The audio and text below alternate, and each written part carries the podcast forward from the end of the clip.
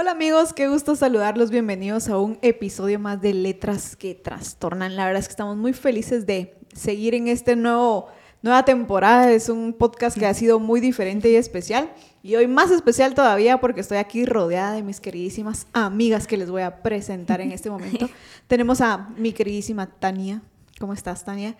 Y también tenemos a Kim. ¿Cómo te decimos? Kim, Kiwi, Kimberly, ¿cómo? Ah, no, Kimberly puro regaño. todos me dicen Kiwi, en la iglesia todos me dicen Kiwi. Muy bien, vamos para, para este, esta ocasión le vamos a decir Kiwi, pero estamos acá y vamos a tener un podcast de verdad muy bueno. Realmente em, han sido, eh, ha sido una temporada muy diferente y lo hemos disfrutado un montón y yo sé que este no va a ser la excepción. Y para comenzar así con de una, vamos a... Como ya saben, estamos hablando sobre relaciones. Y ustedes me dirán, y como ya me dijeron antes, ¿no?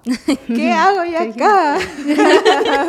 Porque, amigos solteros, pongan atención, tenemos a, tenemos las chicas que son solteras.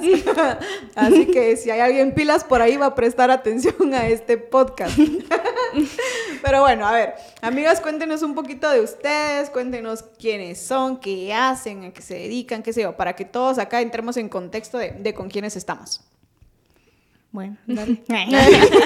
Voy a empezar yo porque es su primer podcast. Muy bien, bien por ti. Eh, pues me llamo Kimberly, pero todos me dicen Kiwi. Eh, tengo 25 años y... ¿Qué más puedo decir?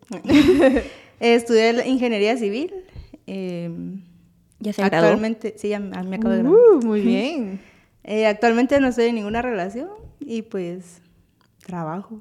Y solo creo que eso. Trabajo. y vengo aquí. y estoy aquí. y les sirvo. Adiós. Muy bien, vamos con Tanita. Eh, pues yo tengo 19 años. Eh, solo estudio, la verdad, no trabajo. estudio diseño gráfico y pues tampoco estoy en una relación, ¿verdad? Como lo dijeron al principio, soltera. Soltera. soltera. Indisponible. Y no tanto. no, no tan disponible. Bien, bien, yo sé que sí.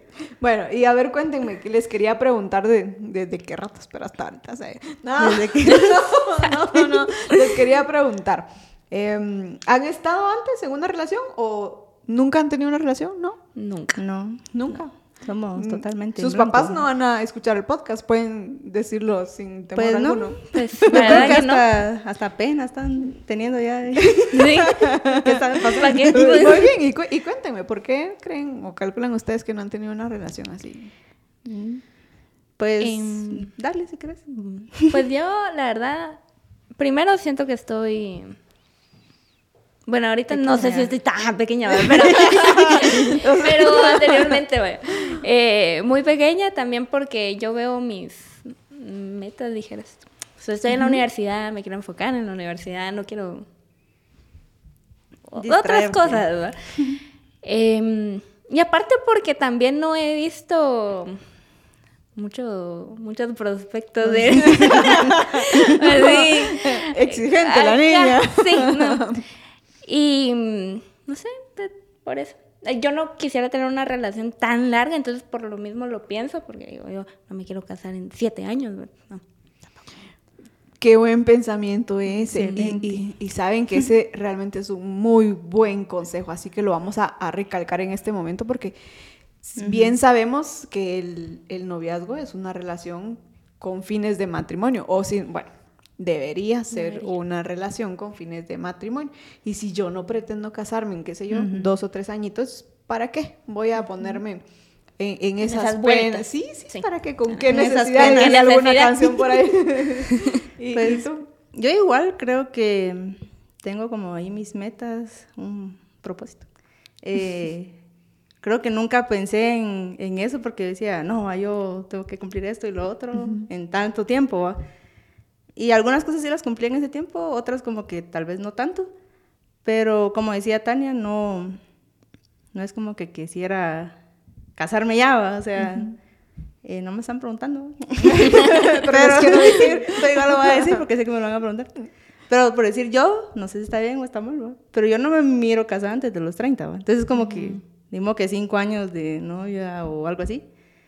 No, ah, no sé. Entonces es como no, tenía otras metas. Y tal vez era como siempre va a haber alguien con, ¿por qué no tienes novio? O, yo como, ¿por qué no? No quiero. no quería y, y, no había como que nadie tampoco así como que, ay, sí, yo quiero algo, o no sé. Óiganme, ¿y cómo le hicieron con esa presión de...? Porque al final de cuentas, a mí me, a mí me pasó. En mi tiempo, que no fue hace mucho tampoco, o sea, estoy joven. Híjole. o sea, no tan, tan joven, pero sí estoy joven, pues, pero la presión de tener una relación por, qué sé yo, en el colegio, porque en la universidad, porque todos tienen y te preguntan, cabal, así como decís, ¿y por qué tú no tienes novio? ¿Que por qué no? Eh, eso en algunas personas las ha, las ha orillado a tener relaciones que al final vemos. Yo se los he contado muchas veces, ¿verdad? De verdad, eso no, no, no sería, pero se da, por supuesto que se da. ¿Cómo lo hicieron ustedes para, para sobrellevar esa presión? Yo creo que tenés que tener bien claras tus convicciones, porque por decir, yo decía desde antes, tal vez suene muy nerd o algo así, como eh, estudiar y estudiar, y yo toda mi vida fue a estudiar, ¿va? Pero en el colegio, obviamente, las chavitas, no todas pensaban lo mismo, ¿va? Y me recuerdo de, del colegio, o sea, antes de la U, eh, chavitas sufriendo así, porque llorando no en el recreo y así como, ay, no, o sea, ¿qué, qué ¿Con qué necesidad? Sí. Y una vez una me dijo, ¿y nunca has pensado en tener novio? Y yo, no, va. Y me dijo una cosa que me quedé así como, ¿qué está pasando aquí? Porque me dijo, es que en la Biblia dice que el, el noviazgo en la juventud, no sé qué, y yo, ¿Cómo, así? Sí. Yo no me leí ese libro. Permítame que pero, lo usaste. Pero la chava así bien convencida. Es que, es que es lo más bonito. Y hasta la Biblia lo dice, que el noviazgo en la juventud. Y yo, no sé, no sé qué. Un poquito distorsionada la Biblia. ¿Cuál es la versión que usa? Su propia versión. Y así como, está, está bien perdida, ¿o qué, qué está pasando aquí, va? Y hasta dijo, va en la Biblia, y yo mm, no sé dónde dice eso, yo creo que nunca lo he leído y creo que nunca lo voy a encontrar. y, lo sigo buscando. Y lo sigo buscando, Pero sí era así como, no, va, y creo que siempre fui como muy enfocada y me dediqué específicamente a, a ciertas cosas. Y tampoco era que, ay, no voy a salir nunca a, la calle, pues obviamente uno tiene amigos, tiene compañeros y todo, pero no era así como no Oye, qué, qué, mujer más madura, porque no, todos lo saben, pero acabas de cerrar una maestría. Sí, ya cerré. Muy bien, contanos de, qué cerraste. Eh, bueno, la carrera de la licenciatura en Ingeniería Civil. Eh, la maestría es en estructuras, es como algo raro. y son carreras, curiosamente, como que hay muchos hombres. Por decir, en la licenciatura solo éramos dos mujeres. Eh, al final cerré yo en el tiempo y mi otra amiga cerró como que al otro año. Entonces era como que la multitud de amigos eran hombres, ¿va? Y solo con ella. Pero obviamente todos eran así como amigos y ya. Pero y en la maestría igual. Ese es el resultado de, del estar enfocada, ¿va? sí. Porque también en el tiempo. claro, porque lo que tú decías, convicciones firmes, ¿va? Yo sé que en ese tiempo estoy estudiando y ese es el fruto de, de tu convicción, ¿ma? Sí, porque los años de U en los cinco años y medio que era. Y la maestría de los dos años, pues los dos años, bueno, así como, como que me quedé un año ahí. Muy bien, felicidades, Kiwi. Por, Gracias. por eso aprovechamos el momento para felicitar a Kiwi. Pausas comerciales. Pausas. Pero qué interesante porque, y se los pregunto porque estamos hablando de, de relaciones. Estos podcasts están hablando de relaciones. Y hemos hablado de matrimonio. Pero yo se los comentaba al principio, el hecho de que, de que yo tenga esta convicción de yo no me quiero casar en los próximos dos años, por lo tanto no, no voy a entrar en una relación. No significa que yo no tenga que trabajar en mí o, o saber o estar segura de lo que, o seguro, ¿verdad? No, de lo que yo, sí, de lo que yo estoy buscando en alguien más. Porque sabemos que en algún punto vamos a llegar a esa etapa de nuestra vida. No estamos corriendo hacia ella, por supuesto, eh, lo cual es muy bueno porque están aprendiendo a vivir sus etapas tal cual debería ser. Y lo vamos a decir porque es que hay que mencionarlo. Lo que hablamos acá, como lo que hemos hablado en todos los podcasts, no significa que así tenga que funcionar. Lo mencionamos en alguno de los podcasts con Julio, por ejemplo. Lo que a nosotros nos sucedió, no significa que a alguien más le vaya a suceder. Entonces nadie puede decir, ah, como ellos fueron tanto tiempo ¿no? así tiene que ser. No, o sea, todos tenemos eh, procesos distintos, ¿no? Entonces no quiere decir que como a ustedes les está funcionando, así tenga que funcionar, sí o sí. Pero yo creo que hay lineamientos básicos, eh, parámetros que toda persona debería tener como para ir a, y llegar a esta etapa de la mejor manera. Ahora, ¿cuáles creen ustedes que son esos eh, lineamientos? Por ejemplo, ¿qué, ¿qué debería tener yo en mí misma o en mí mismo para decir, bueno, puedo dar el, siguiente, el siguiente paso? Buena pregunta. Em, yo creo que realmente como estar, no sé si estará bien la palabra, pero encontrar esa plenitud en Dios va. No pensar de que, ah, voy a estar pleno hasta que mi ser amado eh, llegue, va. Porque seguramente te vas a decepcionar y no va a ser así, va. Seguramente. Seguramente. Posiblemente, lo más seguro. Em, pero creo que realmente Dios tiene que ser principal en tu vida desde antes, durante, después y así hasta que Él venga. Eh, y eso va a ser también una gran herramienta que, que te va a mantener firme, ¿va? No sé, a no caer en tentaciones, en, qué sé yo, a discernir si, ah, ¿será que sí esta persona o no? Em, y así en muchas cuestiones, ¿va? Creo que realmente el, el tener una buena relación con Dios, sin, por buenas de verdad que, madre, sí. bueno, lo mejor, no de que oro los domingos y ya. Claro. Em, eso nos va a mantener firmes y con la meta enfocada y de que mm, también a no frustrarnos, ¿va? Porque a veces alguien quisiera tener una relación y no llega y no llega y es como de Dios, pero, pero si tú tienes tu confianza en Dios de que, pues Él ahí a su tiempo va a llegar todo. no te vas a, no vas a tener ningún sentimiento como de duda, de la gran me va a quedar sola a los 45 y así a los 45 te quedas, quién sabe, más a lo mejor es el tiempo. Ajá, sí, muy bien. Y me gustó la palabra que usaste de plena, ¿va? porque al final es algo completo, no es algo a medias. Y normalmente dicen, ah, que busco mi media naranja. ¿va? Pero pónganse a pensar así un ejemplo simple con, en vez de manzanas, naranjas. si ustedes parten una naranja y parten otra naranja y la mitad de esta la unen con la mitad de la otra, por más que les den vueltas, no van a encajar, porque las dos naranjas están a medias y dos mitades no van a ser una porque no son de la misma. Igual es con uno, si uno se siente a medias o uno tiene mala identidad o simplemente no está completo y anda buscando quién más llene lo que uno no tiene no va a funcionar así, porque principalmente como que el primer paso sería ese, como que sentirse uno completo, uno pleno, sabiendo que la plenitud no está en alguien más, sino que está en, mí con una relación eh, íntima con Dios. O sea, Dios va a ser el que me va a dar eh, esa plenitud. O sea, si yo tuve algún trauma que me dejó ahí con una herida por ahí, eh, Dios es el que me puede restaurar. No tengo que buscar a alguien más porque el único que sabe cómo me siento realmente es Él no, irte con alguien más. y esta, y es bien triste porque muchas personas que llegan a una relación, de, y no solo de noviazgo, sino que van más allá todavía siendo personas incompletas, siendo mitades, buscando otras mitades que realmente no van a encontrar nunca, ¿verdad? yo creo que es muy importante lo que ustedes mencionan porque al final el matrimonio no se trata de yo voy a encontrar mi felicidad con alguien más, yo me voy a casar para conseguir la satisfacción. Y sí, el matrimonio, el, el evento en sí del, del, matrimonio es muy bonito y qué chilero y, te sentís feliz y la emoción y todo, pero ¿qué pasa después?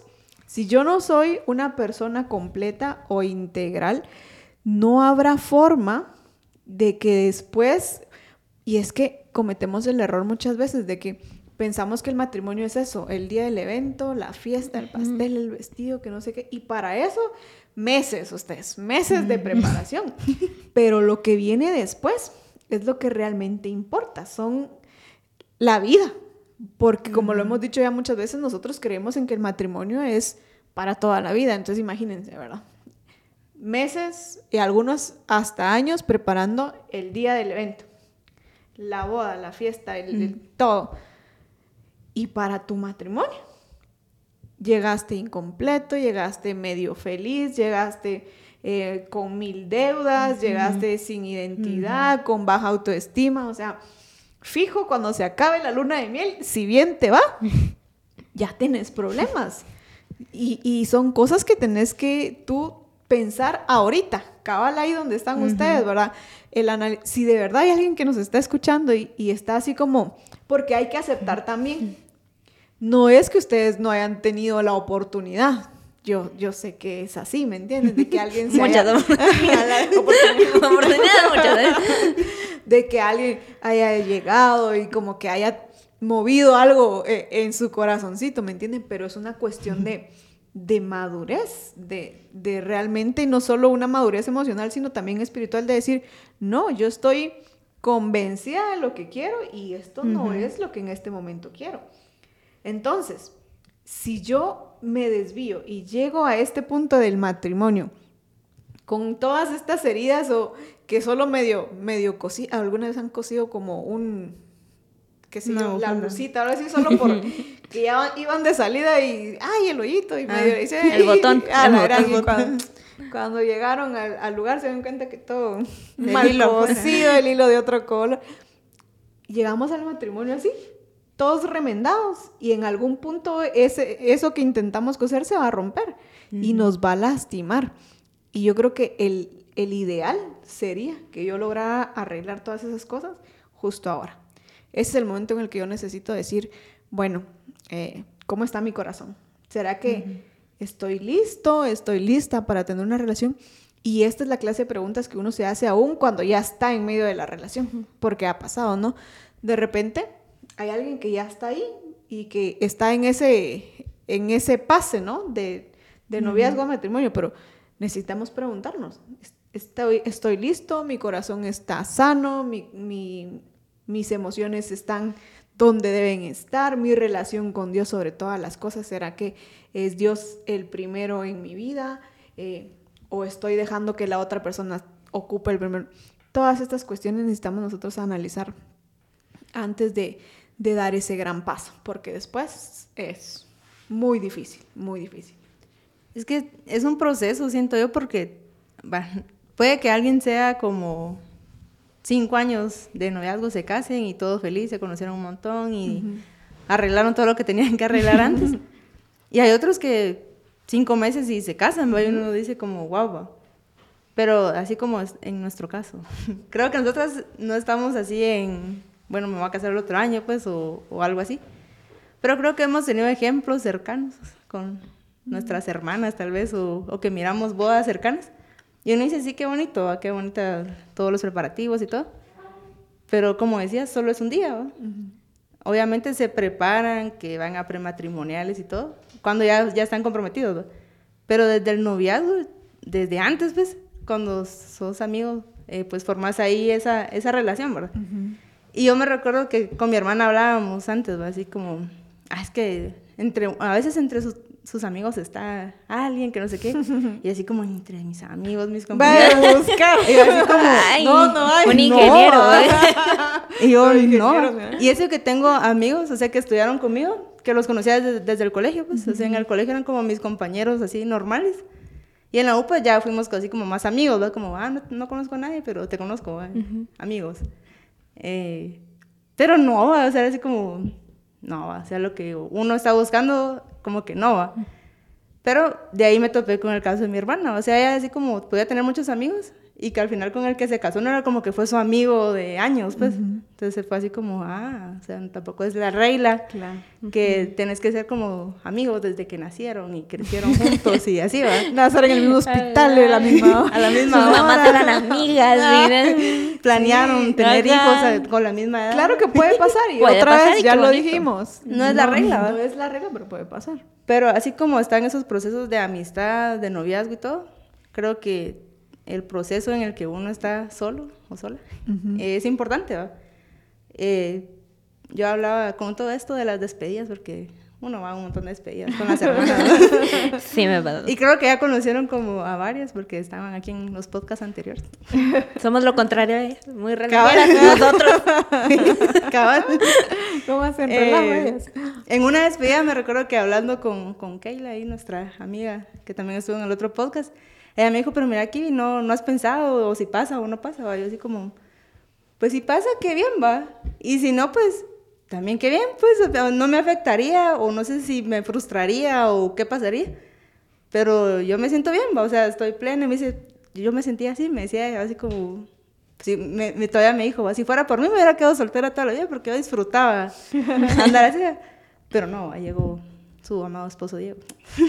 Y es que de eso se trata, de, de aprender eh, a vivir en, en, tu plenitud, sin, sin, tener a nadie más que, que sea parte de esa plenitud. Obviamente Cristo como el centro, pues, pero, pero nadie más que interfiere en esa plenitud, sino que, que la hayas logrado siendo tú y trabajando en ti misma. Y a veces llega el punto que como a nuestra queridísima amiga Keila le sucedió, cuando aprendemos a vivir en esa plenitud, el Señor nos va entregando cada cosa en el tiempo que pues al final es el correcto para nosotros, ¿verdad? Y creo que si aprendemos, una de las cosas que necesitamos aprender em, es a, estar solos. Creo que a, muchas personas les cuesta estar solos y luego acompañan, viene esa, esa frustración de la que tú hablabas, ¿verdad? de yo quiero salir con alguien, yo también quiero esa relación. Como que forzamos las cosas y, eso, trae más, eso trae más problemas. Imagínense si proyectamos eso en el matrimonio. Yo voy a forzar un matrimonio que de ahí sí o sí va a terminar mal. Entonces, y obviamente, eh, no que tenga que terminar en divorcio, pero estamos hablando de que va a ser muchísimo más trabajo y va a ser más complicado y más, más doloroso. Pero bueno, entonces... Eh, sabemos que necesitamos en primer lugar que Cristo sea centro de nuestra vida, que a través de Él podamos encontrar nosotros plenitud y gozo aún en nuestra soltería y que cuando aprendemos a vivir de esa forma, eh, con el tiempo pues llegará y llegará y, será de la mejor manera porque yo estaré completa, no estaré buscando complementarme con nadie, pero pensando en el, en el hecho de que, ah, bueno, yo aprendí esto, o yo ya sé esto, ¿ustedes qué verían? O sea, ¿qué, qué cualidades serían en, en, la otra persona necesarias? Porque hemos hablado también en los otros podcasts que eh, hay negociables y no negociables, cosas con las que yo podría vivir y cosas con las que definitivamente no podría vivir. Entonces, ¿qué, qué creen ustedes que serían esas cualidades o características que, que son indispensables en, en la otra persona que debería tener? Ay, no sé. No sé. ah, la primera para mí sería eh, que tuviera a Dios sobre todas las cosas. Eh, porque si ama a Dios, eh, respeta a Dios, me va a respetar a mí, me va a querer a mí. Entonces, si él tiene su relación con Dios, pues bien, sana. sé que voy a tener una relación sana yo también. Y la otra que vería, tal vez se amarra un poco, alguien sabio. Porque si es alguien sabio, eh, vas a ver eh, cómo llevar un hogar, vas a ver cómo trabajar, vas a ver cómo tratar a la familia. Obviamente la sabiduría, pues, dada por Dios, pues, no es de que... Porque va a estudiar un montón para hacer no eso. Solo es inteligente. ajá, no solo es inteligente. Por también eso dice que quisiera. también, eso también hay que ser inteligente, pero eso está como en un quinto puesto. Muy bien anotado. Pero creo que serían esas, esas serían como las primordiales. Porque obviamente tener a Dios en el primer lugar y que sea una persona seria en circunstancias que se presenten, pues acudiría a Dios, así como, Dios, no sé cómo hacer esto. O sea, sería muy sabio venir y recurrir a Él, porque Él sería como que, que me dé la respuesta correcta. Claro. Y creo que esas serían mis principales, no sé cuál tercera podría poner. Que me quiera que... Tercera, que me quiera. quiera. O sea, muy requisito. Yo creo que es por obviedad, ¿no? Yo digo que se puede tomar en cuenta, ¿no? Pero ¿saben qué, qué importante es? Y si lo tuviera que poner en palabras más trabajosas, creo que estaríamos hablando un poco de, de visión, de, de, propósito, de identidad, de compartir estas, estos pilares tan, tan esenciales, pues porque al final eh, yo no puedo estar con alguien que no comparte mi fe. si, si, no comparte la, la, fe que yo tengo, entonces imagínense, en este momento que estamos como en, en la etapa de enamoramiento, pues va a ser bonito y va a ser fácil. Pero va a llegar un punto en el que uno va a jalar hacia un lado y el otro va a jalar hacia el otro lado. Y entonces definitivamente se va em, a complicar muchísimo, muchísimo una relación.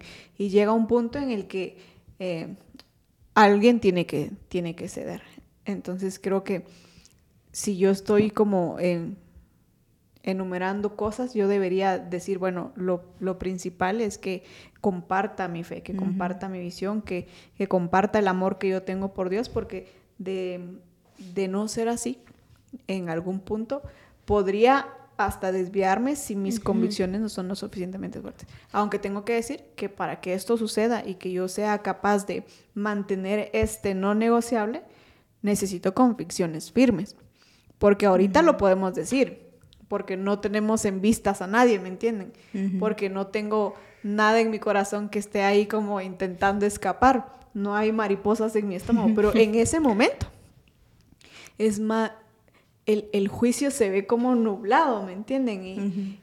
Y, a veces pasa, bueno, y nos ha pasado un par de veces, de que nos toca, ah, pues, ver cómo hay relaciones de parejas que no comparten su fe y cómo eso las lastima en el proceso, pero que otra vez el, el enamoramiento los ha cegado de alguna forma y no logramos ver. Y yo quisiera también, en ese, hablando de eso, en, este punto de decir lo importante que es que nos rodeemos de una comunidad, de personas sabias, de personas em, em, espirituales, que, que primero que me amen, que les importe y que yo pueda estar seguro que, o segura que en, el momento en el que yo decida dar un paso al siguiente nivel, hablando de, de noviazgo o de matrimonio, pueden ver cosas que yo no puedo ver y pueden como lanzar alertas, ¿verdad? Y decir, bueno, mira, es que realmente por ahí, por ahí no va. O, o todo bien, ¿me entienden? Entonces, cuán importante es, es eso, el, rodearnos de personas que, que, realmente sumen en esa área de nuestra vida. Pero, ¿qué más? ¿Qué más podríamos agregar a, a la lista? Hacha sacar tan eso. No. Mira, pues, según su presentación. Eh, bueno, no sé, bueno, no está tan apartado de, pero mm, realmente alguien que, que sea seguro de sí mismo, porque yo he visto, por ejemplo, yo que estoy en una generación más abajo que usted.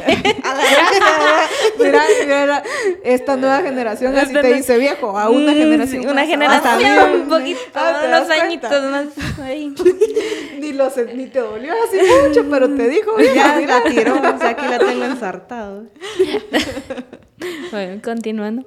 Es muy normal ver, eh, bueno, en mi caso, voy a hablar de chavos, bueno. Pero que son tan inseguros con ellos mismos que buscan que tú los aproveches y es como de, ay, no. O sea, ay, no, no, no, no. Hace tu chance, mijo. Hace tu chance, anda. Contrata a ti mismo, no sé.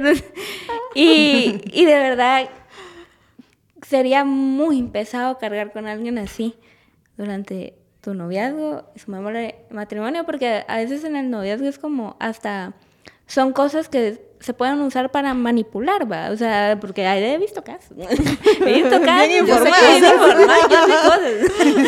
no, pero eh, esa gente que busca siempre como, ay, pero pero sí estoy lindo, que no sé qué, y es como, ay, no, no, no, no, o sea, por favor, ya, tenemos, ya estamos grandes, ya, ya somos maduros, ya somos maduros, pero de verdad yo no podría conocer, yo no sé si porque ya me junto con gente mayor. Madura de una generación una más generación más arriba. No pero me, me he relacionado desde muy pequeña con gente más más grande va verdad llegué aquí a los ocho años amigos entonces uno, uno ah, aprende algo y ahora grabo podcast. y ahora grabo podcast.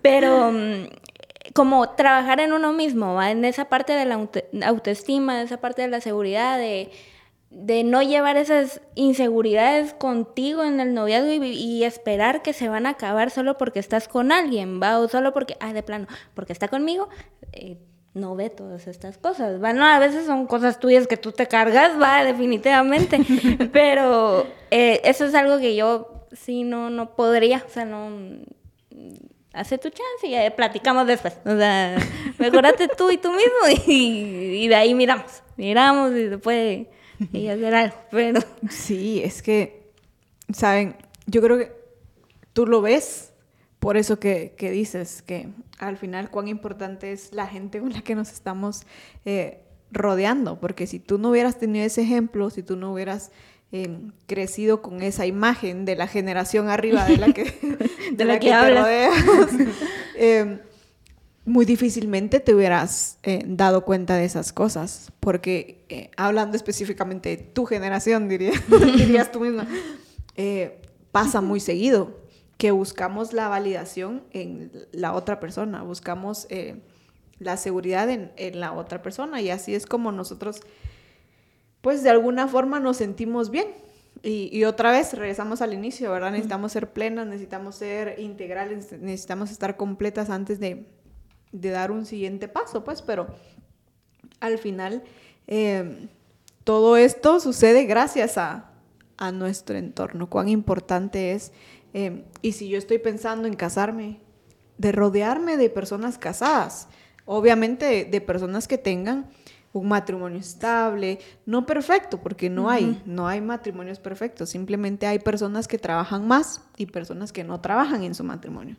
Entonces, rodearme de esas personas que, que digo, ah, qué bonito, bonito matrimonio tienen, ah, algo así me gustaría tener a mí más adelante. Porque esas cosas nos ayudan a nosotros a llegar a este nivel de, de conocimiento, de decir, bueno, no, eso no, no, funciona para lo que yo quiero más adelante, ¿verdad? Y, y si en algún punto yo ya estoy casado, porque también nos ha pasado, de repente tenemos en la comunidad algunos matrimonios que, que necesitaron de una comunidad de matrimonios que, caminaban de la mano del Señor, porque tal vez llegaron acá eh, algunos sin conocer a, de Jesús o otros con problemas matrimoniales y llegan a, la comunidad y realmente es necesario rodearse de estas personas que realmente saben de alguna forma cómo, cómo direccionarnos. Y creo que eso se replica en todas las etapas, tanto matrimonial, noviazgo, eh, sobre todas las cosas cuando estoy solo o cuando estoy sola, ¿verdad? Porque necesitamos siempre de alguien que nos que nos guíe, alguien de un mentor. Cuán importante y de verdad, cuán importante es tener mentores no solo en nuestra soltería, sino también en nuestro en nuestro noviazgo y en nuestro matrimonio sobre todas las cosas, porque siempre hay cosas que vamos a tener que enfrentar que son más fáciles cuando alguien nos apoya, cuando alguien nos nos ayuda y siempre va a pasar que las demás personas tienen un punto de vista que yo no tengo. Están viendo algo que, que, tal vez yo no puedo, porque otra vez, ¿verdad? Esto de las relaciones también es algo químico, también es algo hormonal, son situaciones que, que sí se sienten dentro de ti, ¿me entiendes? Y que a veces necesitas un, un panorama em, diferente. Y yo creo que una de las formas también en las que podemos nosotros saber cómo son, cómo son las otras personas es cómo se desenvuelven dentro de, su comunidad. Eh, Julio, mi esposo, lo mencionaba. Ya, yo creo que, no recuerdo si en un podcast o, en una prédica, pero él lo decía. Si una de las cosas que yo busco en la persona con la que me quiero casar, o en mi futuro esposo o mi futura esposa, es que sea una persona servicial, que, que siempre sea atento, qué sé yo, definan ustedes servicial. Yo voy a descubrir esas cosas dentro de nuestra comunidad, dentro del ámbito donde se desenvuelven. Por ejemplo, se sirvió la mesa. Y no sé si les ha pasado que de repente estamos así como, bueno, es hora de la refa, ¿verdad? Y se pone la refa en el centro de la mesa. ¿Será que la persona con la, a la que yo le eché el ojo, ¿me entiendes? Y con la que quiero dar el siguiente paso, se levantó de la mesa y dijo, ay, te sirvo. Sirvo el agua. Ajá, te, sirvo el agua. Y cositas que a veces uno dice, ay, ¿Cómo, cómo eso me va? Pero es que esas, esa clase de cosas te indican cómo van a ser las personas porque esas cosas se multiplican cada vez que vas subiendo el nivel en tu relación. Si eran amigos y no te servía el agua, no te lo va a servir cuando sean novios. Y eso, eh, llevarlo al matrimonio, él no va a recoger su plato cuando estén casados. O sea, cosas como esas necesitamos nosotros. No va a tirar la lata de la gaseosa. sí, o sea, necesitamos ver ver cómo las personas se desenvuelven y se desarrollan dentro de su espacio, porque así, tal cual las estás viendo, así van a, a seguir siendo. Y yo siempre he dicho que necesitamos prestar atención a esos pequeños detalles que nos molestan, porque cuando llegamos al matrimonio se multiplican. Y en el matrimonio es aún más complicado, pues porque una pequeña molestia en tu noviazgo, cada quien a su casa. O eso esperaríamos. O solo lo miras un rato, en cambio ahí lo estarías viendo todos los días. Claro, y entonces, toda tu vida. Luego se, se despiden, la molestia pues en algún punto se disipa. Pero cuando estás en el matrimonio viven en la misma casa. Y tienen que estar todo el día. Y si va a trabajar uno y el otro no, o los dos trabajan, qué sé yo, se van a encontrar más tarde aún y te vas a recordar de que no levantó su plato. Entonces, cosas como esa yo necesito prestarle atención. Y estamos hablando de cosas sencillas, pero ¿cómo trata a, a sus papás, a su familia? Son cosas en las que realmente tenés que prestar atención porque te, algo te están avisando, algo te está, te está diciendo. Red flag. Exacto, sí. No, no, lo puedo pronunciar como tú, pero, pero sí. La generación más abajo. Ahora es Tiene dones de pronunciación. Tiene dones de pronunciación. No, pero sí es bastante cierto. Yo ese punto lo estaba pensando, lo, lo último que dijiste, de cómo trata a sus papás, o su familia en general, va cómo realmente se lleva. Porque mm, al final del día, ¿va? Te vas a unir con esa persona y hay actividades familiares, ¿va? O sea, no, obviamente hay casos, va, matrimonios no cristianos, pero que no tienen ninguna relación, va, con la familia, pero qué tedioso sería estar con alguien conflictivo que, que todo el tiempo es la víctima aparentemente de, o sea, o se queje. O se que, ajá, o sea, no, siento que sería algo así como bastante incómodo para uno que está así como, pues al final como en espectador, medio, como en medio, sí, híjole, o sea, no, sí es mi esposo, pero ¿qué onda? ¿Qué te pasó? Eh, tú no eras, ¿tú no eres así. Eh, no lo conozco. no lo conozco, no viene conmigo.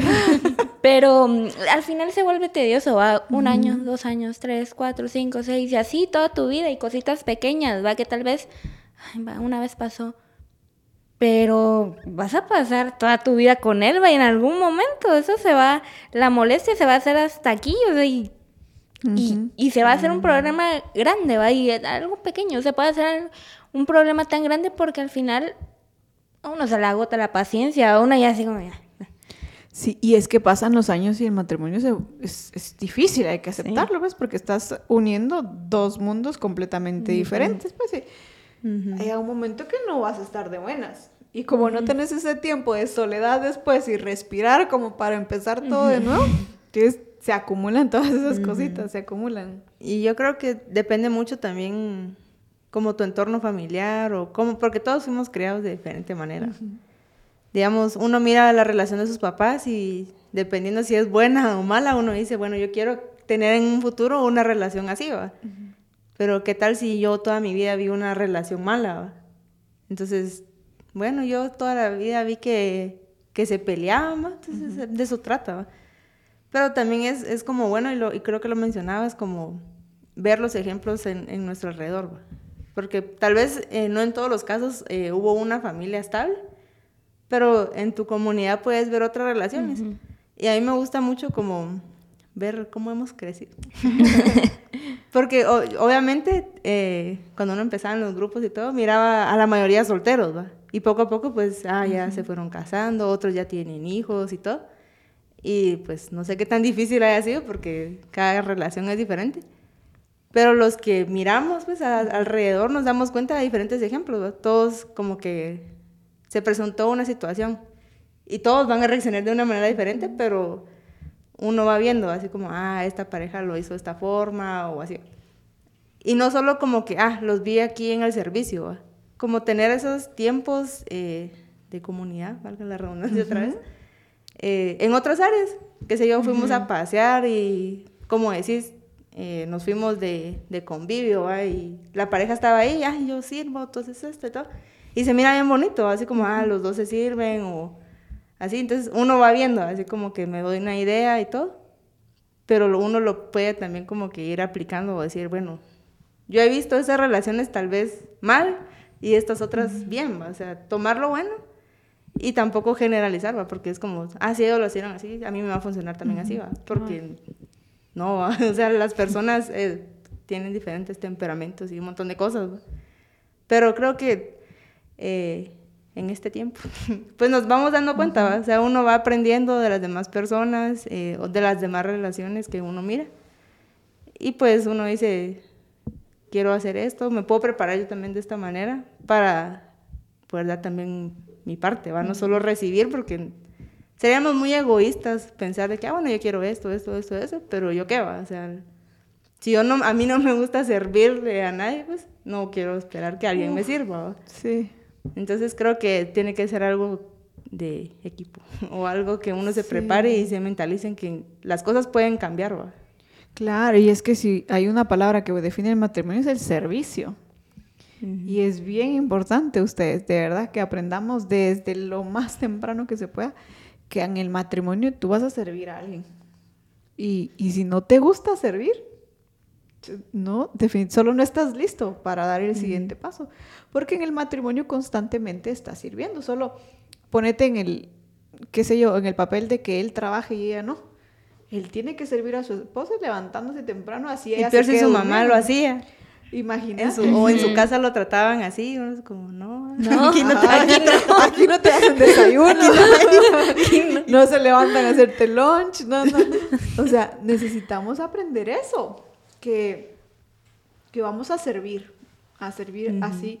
Y a mí me encanta la comparación que hace eh, Jesús sobre el matrimonio y la iglesia. Dice que los hombres amen a su esposa tal cual Jesús eh, amó a la iglesia. Y todas esas, es wow, digo yo. Y lo leíamos, eh, bueno, lo hemos leído muchas veces, pero hablando con Julio eh, sobre uno de estos podcasts, lo leíamos y qué nivel. Y es que Jesús no dijo, ay, ¿cómo puede compararlo? es que Jesús literal dio su vida, por la iglesia. Medio te voy a dar algo ahí. ¿Se imaginan a Jesús diciendo ese tipo de cosas? Mira, medio me voy a sacrificar. Y entonces ya tú haces tu parte, ¿va? Como lo de la media naranja, Al final no podemos dar nuestro, o sea, nuestra vida a medias, No haces las cosas a medias, no vas a entregar, bueno, sí entregas exámenes a medias, pero no está bien. pero eso no, está bien. pero, o sea, al final no vas por la vida haciendo las cosas como eh, así, porque al final no vas a tener un buen resultado, definitivamente. Así como entregas a medias, así vas a recibir a medias. Claro. Y no vas a pretender esperar a la, el 100%, el 200%, si tú estás entregando el 20, o sea... Oh. Y es importante también decir que al mismo tiempo y a la par del servicio está el cero egoísmo. Porque no puedes hacer eso que tú dices, ¿verdad? Al final decir, no, yo ya hice esto, tú qué estás haciendo. O yo voy a hacer esto, ¿y tú qué vas a hacer? Porque al final, o yo quiero, ajá, o, o yo quiero esto, yo quiero lo otro, y, que vayas a trabajar, que me, cuando vengas me traigas flores, y que me, me prepares la cena, que laves los platos, saques la basura y laves el baño. Como dato curioso, yo me recuerdo que cuando me casé, yo le dije Julio, tu trabajo es lavar el baño. Pero yo no sé por qué no me gustaba. ah, Julio. Híjoles, ¿cómo te explico? Que no le, no leíste el acto de matrimonio, pero atrás decía que tenías que, lavar el baño y sacar la basura. Y saben, por mucho tiempo... Eh, no lo hizo. No, nada. al principio lo hizo. Al principio era como, bueno, ahí voy con mi basura y me lavó el baño un par de veces y decía, muy bien. Pero, totalmente, paréntesis. Yo creía o pensaba esas cosas por lo que tú decís, porque así crecí yo. En mi casa, mm. esas cosas hacía mi papá, ¿me entiendes? Ah. Pero ese tema aparte. Hacía mi papá. sí, el punto es que llega un momento en el que Julio simplemente como no era su naturaleza, o sea, él no, lo dejó de hacer, ¿verdad? Entonces yo ya miraba la basurita ahí. ¿Y tu tarea? la saco, ¿verdad? Y la verdad es que no era muy difícil, solo tenía que sacar la bolsita de la puerta, y ¿verdad? Y era un, apartamento chiquito, entonces tampoco era gran trabajo. Entonces, al principio no me molestaba, pero llegó un punto en el que no me sacó la basura, ¿verdad? Y, Su única tarea. Nunca espero nada. y ahora eh, llegó un momento en el que yo dije, y, y, empezó a molestarme que él no me sacaba la basura. Y dejémoslo del baño, va. va. No, importa, no, no, pasa nada, pero la basura. Y el baño está peor que la basura. Ah, así lo encontraste, le voy a decir. No, pero a mí me llegó a, molestar. Porque era algo que yo, a lo que yo estaba acostumbrada. Mi papá sacaba todos los martes, creo que era. se levantaba en madrugada, sacaba la basura. Entonces yo esperaba ver a Julio de esa forma. Cuando no lo hizo, era como...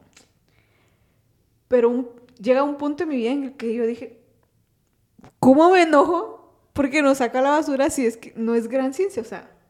Y, y veníamos escuchando algo ahorita con Julio en el carro. Y decía alguien, si te molesta la toalla en, ah, en la cama, ¿lo vieron? Si te molesta la toalla en la cama, levantarla, si a quien me molesta es a ti. Y yo recuerdo que yo, tuve que entender en ese tiempo, porque no fue ahorita, fue en ese tiempo, en el que él no me amaba más ni menos por no sacar la basura, solo a veces se le olvidaba, no lo hacía cuando yo quería que lo hiciera, ¿me entiendes? Y yo tuve que aprender eso, que en el matrimonio se sirve, y yo servía a mi esposo sacando la basura.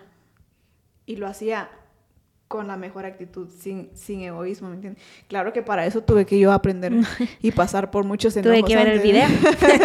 Imagínate a cuándo me vengo a tomar la tarde llegó el video, 10 años después. años tarde. 10 años tarde, amigos. Pero bueno, ya vamos a ir em, terminando con este buenísimo podcast. Pero lo lo último que yo quería agregar al respecto es que cuando yo estoy em, pensando en dar el siguiente paso, ya sea noviazgo matrimonio, una de las cosas que yo necesito primero ver en mí mismo y luego en la persona con la que yo quiero relacionarme es, ¿está mi vida glorificando a, a Dios? ¿Será que de verdad yo puedo ser un testimonio vivo del sacrificio de Cristo con mi vida? Estoy yo irradiando ese amor y por consiguiente la persona con la que yo quiero entablar esa relación, ¿será que refleja a Cristo? ¿Será que su vida glorifica a Dios? Yo creo que esa sería una excelentísima señal de que es o no es la persona correcta. Porque siendo yo, y estamos creyendo que todos los que estamos aquí y que nos están escuchando, personas de fe, em, yo quiero y yo estoy segura de, que lo que necesito es una persona que comparta mi fe, que, que crea lo que yo creo. Entonces, ¿será que esa persona glorifica a Dios con, su vida, con todo, desde el momento en el que saludó a alguien, eh, qué sé yo, en su trabajo, en la universidad, en todos lados? ¿Será que la persona glorifica al Señor? Si la respuesta es no, yo creo que sería que no, que no ¿verdad? sería, sería siempre no. Y es difícil, porque otra vez nuestro corazón está involucrado, está... Em, qué sé yo, muy, muy, muy... la palabra no se me viene. Eh, qué sé yo, está conectado con, la otra persona. Pero yo necesito aprender a discernir cuando alguien realmente glorifica. Y a veces son cosas tan, tan sencillas ustedes con las que uno se puede dar cuenta si, si la otra persona glorifica a Dios. Y yo creo que son la clase de cosas que no nos podrían faltar. Ya cosas como que si no levanto el plato. Ah, son detallitos. que obviamente hay que decirlo, son importantes, pero no al, no al nivel de tiene a Cristo en su corazón. Entonces son cosas que podríamos pasar a un segundo plano en, este momento, pero las cosas que realmente yo necesito que son estas, que son como fundamentales en nuestra vida, pienso yo. ¿Y ustedes qué creen? Em, la verdad es que bastante acertado porque sí, buscamos a una persona, pues obviamente que comparta nuestra fe. No quiere decir que de las 50, las 50 son para ti, ¿va? o sea, como de, ay, todos bueno, comparten mi fe. a ver, todos comparten mi fe, no, pero vamos a ver por favor. y no porque, pues, al final nadie es perfecto, pero, pero hay cosas que se reflejan, ¿va? hay cosas que uno se da cuenta y, y muchas veces... Mmm, hay personas que tuvieron una primera relación con alguien de la iglesia y simplemente no fue, o sea, mm, no es, em, no estoy diciendo que vayan y que salgan de la iglesia y busquen a una verdad, no estoy diciendo eso, pero es importante ver realmente su servicio y no solo eso, porque es, aquí es fácil, o sea, realmente es fácil como, ay, voy a poner una máscara aquí, pero y en nuestras redes sociales y, y hablo por mí, yo soy la primera, miren, porque no, no voy a venir. Síganme, por favor. Eh, en nuestras redes sociales, que realmente es donde uno cree que, que nadie lo está viendo, pero realmente no es así, Eh, con sus amigos, con sus amigos tal vez no en la iglesia, porque en la iglesia tal, eh, de, con tus amigos de la iglesia te puedes portar, ay, sí, pero ¿y con los amigos que no son de la iglesia? ¿Qué tal? O sea, ¿de qué hablas? ¿Qué ven? O sea, ¿a, qué lugares están yendo? Cierto. evalúen. A ver, piénsalo. Totalmente cierto, sí. Fíjate, yo, como yo estoy una generación más arriba, no lo había notado, pero totalmente cierto. A veces decimos glorificar a Dios dentro de la iglesia y está bien. No estoy diciendo que no lo hagas. Pero nuestras redes sociales, ustedes, deja, va, deja el Instagram, que todavía está así como un... Una generación arriba. Pero ándate al Twitter, de verdad. Realmente.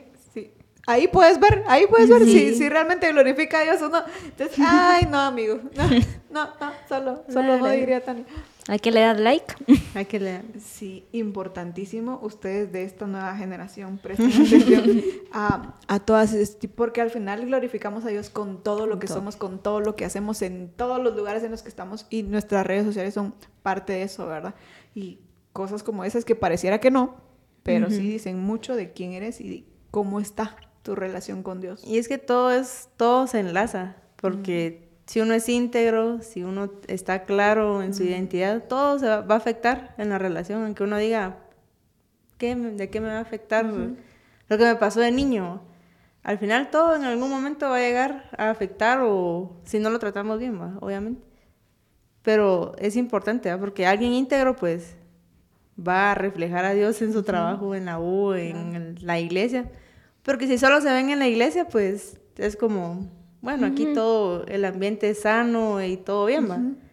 Pero cómo hace en la calle, en el tráfico, va alegando como maltrata a la gente, maltrata a la gente.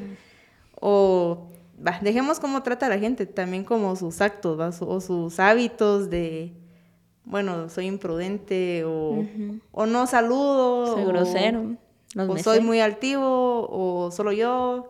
Un montón de cosas que uno puede ver, ¿va? No solo así como con las relaciones, sino que también viéndose a uno mismo, porque hay gente que ni se cuida, pues, o sea, empezando desde ahí, no se cuida él mismo o ella misma, su aspecto o su salud, tampoco va. Ah, pero eso sí, en la lista de lo que ah, quiere ahí tiene que estar, obviamente. Ah, por eso es lo que les decía.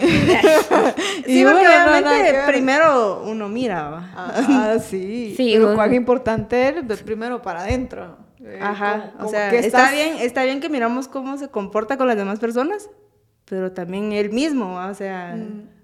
Porque recordemos que así como nosotros estamos viendo, alguien más está viendo para este lado, ¿verdad? Entonces, ¿será que cuando entran a tus redes sociales estás glorificando a Dios con eso? Por eso yo no me quise jactar. O si entraran, o si entraran a su cuarto, pues, o sea, estaría todo tirado, desordenado o, o limpio, ordenado. Y cuán importante ustedes, de verdad, si tú eres una persona que ha visto algunas cosas de estas que hemos mencionado en, en tu pareja y dices, yo lo voy a cambiar. Mm.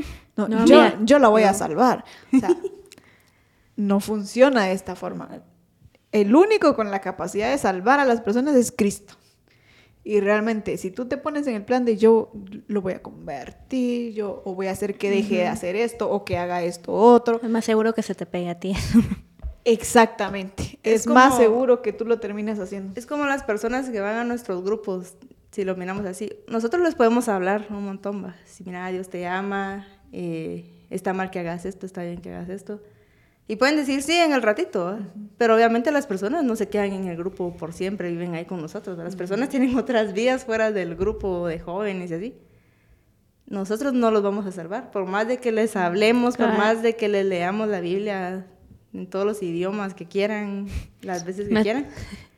Si, no tiene realmente un arrepentimiento, un encuentro genuino con Dios, no va a cambiar. O sea, va a aceptar a, Dios, a Jesús, eh, va a reconocer su sacrificio hasta que lo comprenda, hasta que lo reconozca, lo viva. No lo vamos a obligar, por más de que le enseñemos, que le hablemos, lo que sea. Y no es nuestra responsabilidad. Y a veces en los grupos uno se toma esa responsabilidad de, no, es que yo voy a seguir buscándolo, voy a seguir buscándolo. Y hay un punto en donde uno dice, bueno, creo que ya, yo ya di todo lo que pude darle, eh, no voy a seguir como que atándome porque al final es uno el, que se para atando, así como, no, yo lo voy a cambiar, yo lo voy a cambiar. Y, te lastima mucho más. Y te para lastimando más. Igual es con esto, no, no solo es eh, presentarle a Jesús, es toda una vida, pues, que uno se idealiza y no va a ser así, ¿va? Claro. Y vida que tú ya tenés, relación que tú ya tenés, entonces al final ¿Con qué necesidad vas a, meterte a situaciones como esas, saben? Yo de repente veo, a mí me gusta mucho ver a, los, a los nuevos matrimonios, los más jóvenes, eh, específicamente hablando del caso de, de, Daniel y Patty, nuestros, ah. nuestros líderes de Volt. Em, y los ves que, que van los dos para el mismo lado, o sea, los dos tienen profesiones iguales y propósitos iguales. O sea, y a mí me encanta de repente ir, qué sé yo, fui a un... Por ejemplo, tuvimos una eh, vigilia hace no mucho y había X persona que estaba cantando y venía con su esposa y la esposa estaba entre el público rapeando, ¿me entiendes? Mm. cosas como esa. Digo, qué bonito. qué bonito porque al final los propósitos están alineados, ¿me entienden? Nuestra fe está conectada, servimos al mismo Dios. Y tú estabas completo, yo estaba completa y juntos somos más grandes. Somos más grandes. Y estamos haciendo algo pues Exactamente. Más, chilero al final, hasta servir de una manera. Claro, y eso es lo que es la plenitud. O sea, plenitud no tiene que ver con perfección o con riqueza o, con tenerlo todo. No, plenitud es eso, encontrar el propósito de Dios en ti y compartirlo con la otra persona. De verdad, un matrimonio pleno va a tener dificultades, claro que sí, va a pasar problemas, claro que sí, van a llorar, claro, pero van encaminados al mismo propósito. Tienen al mismo Dios en el corazón y de la mano juntos, de verdad que lo van a lograr todo. Y ese es el propósito de, de estos, de estos podcasts, creo yo, de, de la serie en general. El, el, decirle a todos lo hermoso que es un matrimonio que vive en plenitud, el compartir tu vida con alguien que realmente eh, comparte lo que tú compartes y que, que juntos puedan glorificar a Dios con su vida, con, con su familia. El, de verdad, eso es lo más hermoso que te puede pasar. El matrimonio es de las cosas más preciosas que, el Señor nos ha regalado. Y claro, quiere trabajo y algunas veces es complicado, pero que no lo es, ¿me entienden? y, el matrimonio realmente creo que puede disfrutarse de la mejor manera. Pero necesitamos, imagínate, para llegar a este punto de la plenitud, antes pasar por todas estas cosas y asegurarnos de que la persona a la que yo estoy eligiendo es la correcta. Y de verdad, me encantó compartir con ustedes, señoritas. Lo logramos. Eh, señoritas solteras. señoritas inexpertas. Ah, pero no tan inexpertas, mira. Pero conocimiento viendo. Empírico. Empírico. No, o sea, conocimiento de experiencia de otros, no propia. Pero está bien, está súper bien. Mejor, mira, porque así uno nos ahorramos ¿Para qué sufrir? Ah, ¿Para qué? O sea, ¿para qué te vas a meter a, clavos, vas? Si muy bien. Si ya sabes lo que tienes que hacer. Claro, si ya sabemos a dónde vamos y lo que queremos, pero de verdad, eh, amigos que nos escucharon, nos vieron, donde sea que nos estés, em, qué sé yo, compartiendo con nosotros. Ha sido un placer poder estar con ustedes en este podcast. De verdad que, que lo que, podemos, que pudimos compartir con ustedes hoy busquemos vivir en plenitud, aún si no estás en, en un matrimonio, aún si si no estás en un noviazgo, desde ahora es cuando empiezas a trabajar en esa plenitud y es posible alcanzar la plenitud en tu matrimonio. Así que ánimo, que el Señor esté con ustedes en medio de cualquiera que sea su relación y los esperamos en nuestro próximo podcast. Ha sido un placer estar con ustedes.